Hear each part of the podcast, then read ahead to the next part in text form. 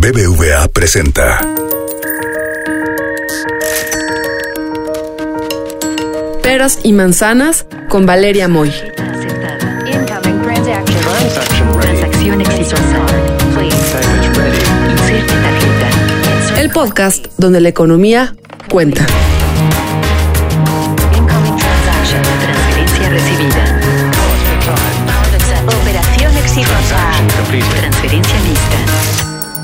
Hola, soy Valeria Moy, bienvenidos a un nuevo episodio de Peras y Manzanas. Antes de empezar y entrar ya de lleno con el tema, pues nada, espero que todos estén bien, estén guardando su sana distancia y en la medida de lo posible quedándose en casa. Pues hoy, hoy el día que se está grabando este episodio, 12 de mayo, se publicaron cifras pues muy importantes sobre el empleo formal en México. Los datos publicados por el IMSS, por el Seguro Social, mostraron una caída histórica de 555.247 empleos formales perdidos en un solo mes mostrando los efectos de la pandemia de COVID-19 y las medidas que se han implementado en el país para evitar mayores contagios, estas medidas de cierre de la economía para intentar aplanar la curva. Ya en marzo de este año habíamos visto una eliminación de 130.593 plazas de registro de seguro social, a pesar de que las medidas de la Jornada Nacional de Sana Distancia se empezaron, se anunciaron a finales del mes y entraron en vigor hasta el 23 de marzo.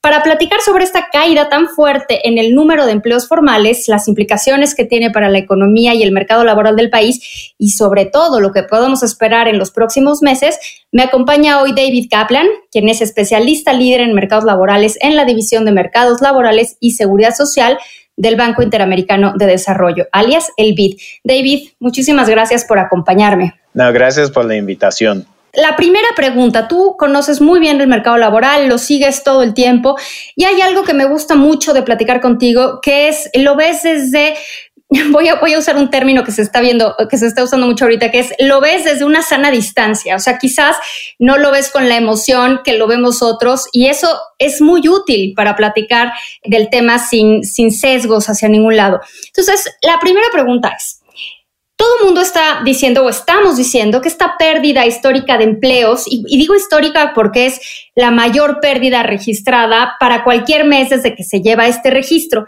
Entonces, ¿es, es correcto señalar que esta pérdida histórica se debe completamente al COVID-19 o ya traíamos algo? O sea, podemos separar los efectos, podemos pensar qué venía de antes con esta desaceleración económica y qué se debe al COVID o es 100% COVID? Bueno, es buen punto. No es 100% al, uh, debido al COVID, pero prácticamente todo es COVID. Uh, es cierto que la tendencia, había una tendencia de desaceleración del crecimiento de empleo formal. ¿Qué quiere decir?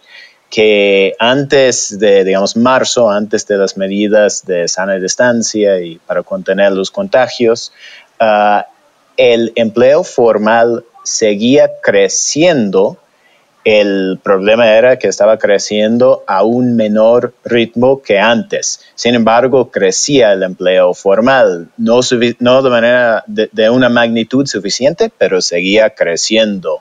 Lo que hemos observado en los últimos dos meses, especialmente en abril, es una reducción y una reacción importante, tanto en número de empleos como en términos porcentuales.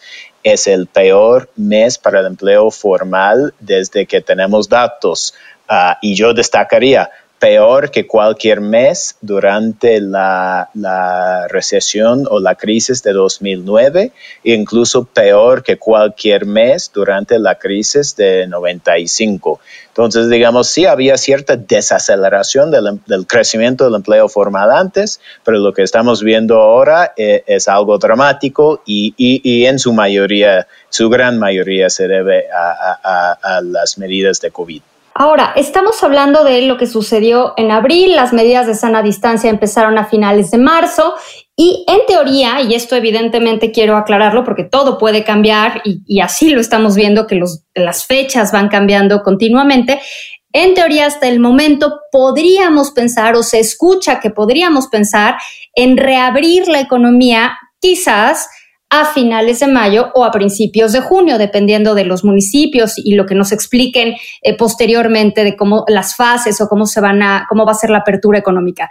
Y la pregunta va en el sentido de ¿qué podemos esperar para mayo? Porque pues si seguimos acumulando estas pérdidas de empleo, vamos a echar atrás un montón de lo que se había ganado lento, pero a lo largo de los años. Sí, bueno, eh, eh, quiero empezar con lo siguiente. Si tenemos un mayo como tuvimos en abril, ya podremos decir que la crisis de este año 2020 fue peor en cuanto al empleo perdido o acumulado que la crisis de 2009. Entonces, digamos, esta crisis uh, lleva poco tiempo, pero un mayo como tuvimos en abril y ya la pérdida de empleos, tanto en número de empleos como en términos porcentuales, habrá sido peor que en la crisis de 2009. La única razón para tener algo de optimismo es que, digamos, han ido reportando cifras con diferentes fechas de corte y no tenemos toda la información que quisiéramos, pero parece que hubo mayor pérdida de empleos en abril a principios del mes que al final del mes. En ese sentido, uno podría pensar que, mayo ah, será otro mes con una reducción del empleo formal, pero tal vez uh, con una menor reducción que vimos en abril. Para mí la pregunta más importante es, ya con la reactivación de, la economía, si el mercado laboral uh, reaccionará, reaccionará rápidamente o no. Y pongo como, pongo como ejemplo, en, después de la crisis de 2009, la tasa de desempleo tardó ocho años en volver a su nivel antes de la crisis y algunos indicadores de, salarios dicen que ni siquiera logramos recuperarnos de la crisis de 2009 y ya estamos en otra crisis. Para mí la, pregunta más importante es si, si esta crisis será realmente transitoria o si dejará una huella en el mercado laboral por mucho tiempo. A ver, una pregunta que es bien importante, dada la realidad del mercado laboral mexicano. En México, pues más de la mitad de la población ocupada eh, lo está de forma informal, lo está en la informalidad. Y aquí, David, nada más déjame aclarar, porque creo que eh, es muy común pensar que cuando hablamos de informalidad eh, le damos como una connotación de trabajo quizás en las calles, de tener un puesto de comida o vender algo y no necesariamente va por ahí. La informalidad, David, y esto lo aprendí de ti, básicamente es pues básicamente quienes no están registrados en el Seguro Social, quien su patrón reconoce que tiene una, relación laboral con ellos, pero no los inscribe en el Seguro Social, ¿no? Bueno, sé que hay otras connotaciones y algunas cosas más específicas, pero eso de alguna forma es el resumen. Es una relación que el patrón reconoce, pero no la reconoce mediante la inscripción de los trabajadores al Seguro Social. Y en esa situación se encuentra el 56.2% de la población ocupada, la, lo que llamamos informalidad laboral. Ahora, cuando hablamos de estos datos de pérdida de empleo, eh, incluso pasa en cualquier entrevista de radio o en cualquier comentario así en una sobremesa que dicen, bueno, esa es la pérdida de los empleos formales, imagínate la pérdida en los informales. Y a mí eso me genera pues muchas dudas, porque no sé qué pase con los informales por dos razones. Las métricas son complicadas, son con encuestas y además luego vamos a tener un problema con la ENOE, que luego platicaremos de eso, pero además dado que pues no existe un sistema de seguro por desempleo y no existe una red de seguridad social muy amplia que pueda cacharte y pueda mantenerte desocupado mientras encuentras un empleo, pues desde mi punto de vista la informalidad, yo pensaría que podría aumentar, que incluso va a aumentar y parte de este sector que era formal quizás se vuelve informal, pues porque no te queda de otra más que trabajar. Pero en ese sentido, David, me encantaría ver, eh, conocer tu opinión respecto a lo que va a suceder con la informalidad o a lo que está pasando, porque los datos más recientes fueron un poco contraintuitivos, ¿no? Sí, y, de hecho lo interesante es que la tasa de informalidad que reporta uh, el ENEGI ha ido muy levemente a la baja, que de alguna manera no coincide con, con, los datos del IMSS. Pero, sí, efectivamente, después de la crisis del 2009, la informalidad ah, subió.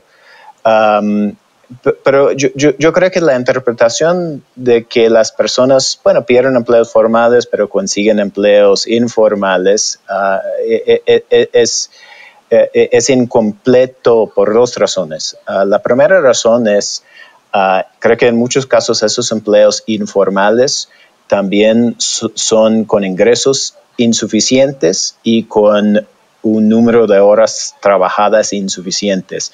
Algo que también vimos desde la crisis de 2009 es que el subempleo las personas que tienen algún empleo pero no pueden trabajar las horas suficientes también aumenta. Entonces, algunas de esas personas sí pienso que pierden empleos formales y ante la falta de un seguro de desempleo no tienen otra cosa más que trabajar, pero creo que trabajarán ah, con salarios menores y, y, probablemente no las horas que quisieran trabajar.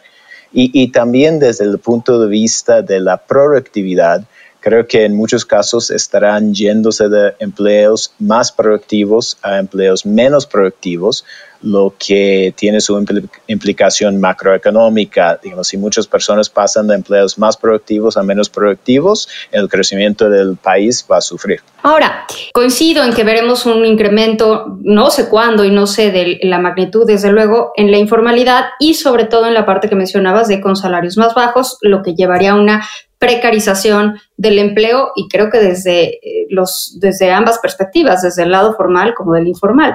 Ahora, vamos a la medición. La informalidad normalmente la medimos o la podemos monitorear con los datos que da el INEGI a través de la encuesta nacional de ocupación y empleo. Ahora, sabemos que el INEGI tuvo que suspender de forma temporal algunas de estas encuestas que eran presenciales, incluyendo la ENOE. En este sentido, David, ¿cómo le vamos a poder dar seguimiento al mercado laboral informal, a la tasa de informalidad en México en estos meses en los que no habrá ENOE? ¿Hay otros indicadores que podemos usar? Bueno, eh, para, poder comparar en el tiempo, creo que será muy difícil. Hay algunas encuestas, creo que la, Universidad Ibero, Iberoamericana tiene una encuesta que, arroja datos muy interesantes y, que dan miedo, ¿no? De las personas que están sufriendo. Pero creo que en estos meses la fuente principal de, de, indicadores laborales va a ser los datos del IMSS, reconociendo que es una foto incompleta del mercado laboral. Lo que sí pienso es, dado que estas, estos efectos negativos desafortunadamente van a durar, digamos, creo que el aumento en la informalidad, el aumento en el desempleo, en el subempleo, esos aumentos serán muy rápidos, pero las reducciones posteriores van a ser más lentas. Seguramente en un trimestre o dos ah, van a reanudar ah, las las encuestas del, del, del, ENEGI, la ENOE principalmente, y de esa manera, si, si tomamos una foto poco después de, de, esta, de, de, la conclusión de estas medidas de sana distancia, creo que podremos tener una muy buena idea de, cómo estaba el mercado laboral. Ahora, ¿qué podemos saber? ¿Hay alguna característica? ¿qué, ¿qué, empleos se están perdiendo? Podemos saber, mira, se están perdiendo empleos en este sector o en este otro, o se están perdiendo empleos de este rango, o se están perdiendo empleos con estas características. Tenemos una idea de la pérdida de empleo y, mi pregunta va en el sentido de, pues la gente está muy dudosa y muy temerosa de si su empleo, si nuestro empleo va a ser alguno de los que está en peligro, de los que está en riesgo ante esta crisis. Entonces, quisiera saber si hay alguna, si hasta el momento, con la información que tenemos, claro está, hay alguna característica de los empleos que se están perdiendo o no podemos todavía saber eso. O sabemos si es como a todos parejo, todos los sectores parejo, todos los niveles salariales parejo, o por dónde va la pérdida de empleo. Sí, sí, no es parejo. Ah, con los datos que tenemos, incluso los datos que publicaron hoy, podemos decir que los siguientes grupos están sufriendo de manera más que proporcional. En primer lugar, los jóvenes, ah, el empleo de los jóvenes ah, se está reduciendo con un ritmo más, ah, más importante que otras personas. Entonces, el primer grupo que destacaría que está sufriendo en esta crisis de manera más que proporcional son los jóvenes. Un joven que apenas está entrando al mercado laboral en estos tiempos, e, e, está entrando al mercado laboral en un muy mal momento, lo cual puede dejarle una huella en su trayectoria laboral muchos años. La otra cosa que podemos decir con los, los ah, datos que publicaron hoy, el empleo formal de los hombres cayó más que el empleo formal de las mujeres. Ah, de verdad. Sí, y, y, bueno, bien, no, sé bien la causa, pero puede tener algo que ver con ah, los sectores económicos. sí. viendo los sectores económicos que más han perdido, uh, y, y, estas son las clasificaciones de, de, del ENEGI, en primer lugar está el grupo que se llama Servicios para Empresas, Personas y el Hogar. Ah, no tenemos este nivel de detalle de abril, pero e, ese grupo incluye a los hoteles que al menos en el mes de marzo sufrieron mucho. El segundo sector que más ha sufrido en estos meses es el sector de la construcción, que en particular en abril sufrió tremendamente. Y en tercer lugar, lo que el IMSS llama industrias de la transformación, pero básicamente el sector manufacturero. Esos tres ah, sectores contribuyen casi todo a lo que es la pérdida de empleos que hemos observado hasta ahora. Ahora, de los datos del, del abril todavía no tenemos un desglose por rango salarial, pero con base en lo que ocurrió en marzo, ocurrió lo que esperarías, ¿no? Una pérdida de empleos uh, de, de, los menores rangos de, de, de menores rangos salariales, lo cual de alguna manera tenemos una pista de que esto está ocurriendo porque el salario promedio uh, de los datos reportados hoy uh, subió en términos reales en 5.7%.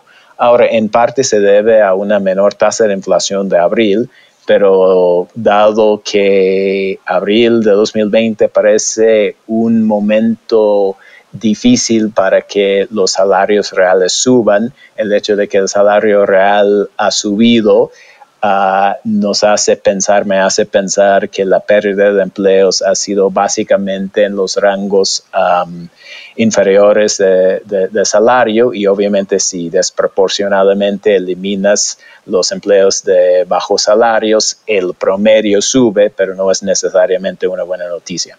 Sí, ya. A ver, ahora quiero hacerte una pregunta porque siempre tendemos a comparar y entonces cuando se da un dato de México, luego, luego tendemos todos a voltear a ver el dato correspondiente de nuestros vecinos, en particular Estados Unidos, y ver cómo le está yendo a ellos. Entonces cuando sale el PIB decimos, nosotros crecimos tanto y Estados Unidos creció tanto. Y a veces no nos fijamos en los detalles y en las formas de medición y en las métricas e incluso en las definiciones y en lo que se está midiendo, lo que cada fórmula, pues, en lo que cada tasa eh, está verdaderamente midiendo. En ese sentido, te quiero preguntar cómo podemos leer los datos del mercado laboral de Estados Unidos frente a los datos del mercado laboral de México.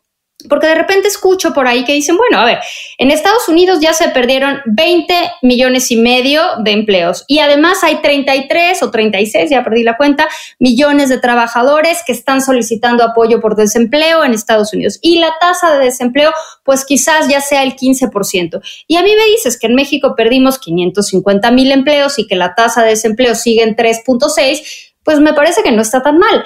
¿Es válida esa comparación o no debemos de hacerlo? Eh, eh, bueno, yo creo que es válida, pero entendiendo la interpretación, eh, digamos, ah, en Estados Unidos, efectivamente, si el empleo en México hubiera caído en la misma proporción, estaríamos hablando de una pérdida de 3 millones de empleos en vez de más de 500 mil. Hay que interpretar bien el dato de Estados Unidos y no tenemos toda la información, pero es probable que muchas de esas personas estén cobrando un seguro de desempleo, pero con una suspensión temporal de, sus labores, ¿no? Es algo que, cuando hay una red de protección, como sería un seguro de desempleo, ah, se permite esa posibilidad de personas que pueden dejar de trabajar unos meses, cobrar algo de un seguro de desempleo y tal vez volver a sus trabajos, incluso en las mismas empresas. Entonces, digamos, si bien la caída de empleo en Estados Unidos fue a simple vista más dramática, existe la posibilidad de que la recuperación del empleo puede ser igual de rápido y en muchos casos uh, las personas podrían volver a, los mismos empleos. Uh, dado que en México no hay un seguro de desempleo y, y en general uh, se han rechazado aplicar los artículos de la Ley Federal de Trabajo que permitirían una suspensión temporal de labores uh, con, un con el pago de una indemnización, pero no con el pago de un salario. Uh, mi impresión es que las pérdidas de empleo que estamos viendo en México son más permanentes de lo que estamos viendo en Estados Unidos. Justo esa iba a ser mi última pregunta. ¿Qué perspectivas? O sea, aquí sí te pediría que sacaras la bola de cristal y el tarot y todas tus artes de magia y nos cuentes tus pronósticos para la recuperación del mercado laboral mexicano. Sí, y estoy algo pesimista, y, pero me baso en lo que vimos después de la crisis de 2009. Yo me imagino sí. que en un mes, dos meses, tres meses, uh, la economía empezará a recuperarse y, pero yo, yo, pienso que esta crisis se va a reflejar en los datos laborales por muchos años. Entonces, mi, desafortunadamente, mi pronóstico es la tasa de informalidad después de subir va a empezar a bajar, pero lentamente. La tasa de desempleo igual. Um, en, en, en, entonces, mi, mi, mayor miedo y, y, y casi pronóstico, desafortunadamente, es que esta crisis, entre comillas, transitoria, uh, puede dejar una cicatriz en el mercado laboral que puede durar muchos años. Así fue después de la crisis del 2009. Yo recuerdo citando las citas, las cifras perdón, de desempleo, por ejemplo, en el 2015, diciendo qué mal que seguimos con una tasa de desempleo mayor que antes de la crisis y ya llevamos muchos años de recuperación. Eso es mi miedo y, desafortunadamente mi pronóstico, que la recuperación del mercado laboral será lenta y va a durar muchos años. Uy, David, pues mira qué, qué, qué, bonita nota tan optimista con la que cerramos, pero parece que el mercado mexicano, o, o, déjate el mercado mexicano porque me refiero al mercado laboral, pero a la economía de México, pues salimos de crisis en crisis, ¿no? Yo me acuerdo cuando yo estaba saliendo de la carrera, pues tocó una crisis que desde luego cambia tus perspectivas laborales y cambia tus perspectivas de irte a estudiar a una maestría. Cuando llegó el momento de irme a la maestría, me tocó otra crisis. Entonces vamos como de crisis en crisis y pues me da mucha pena que los jóvenes vayan a enfrentar un, un mercado laboral mucho más complicado, porque yo estoy convencida que eso de alguna forma no es que determine, pero sí puede marcar, puede tener algún impacto en tu carrera profesional futura. David, pues me encantaría seguir monitoreando contigo este tema como siempre y agradezco como siempre también tu disposición para platicar de estos temas laborales complejos, pero que nadie como tú conoce en México. Muchísimas gracias, David. No, gracias a ti. Hasta la próxima, nos escuchamos pronto, gracias. BBVA presentó.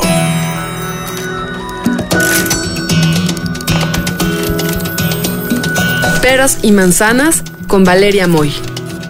Dirección y conducción del programa Valeria Moy.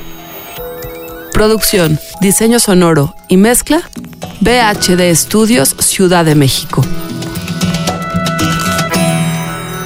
Peras y manzanas pueden encontrarlo en Google Play, iTunes, nuestra aplicación Así como suena, en la página así como suena.mx y en Spotify.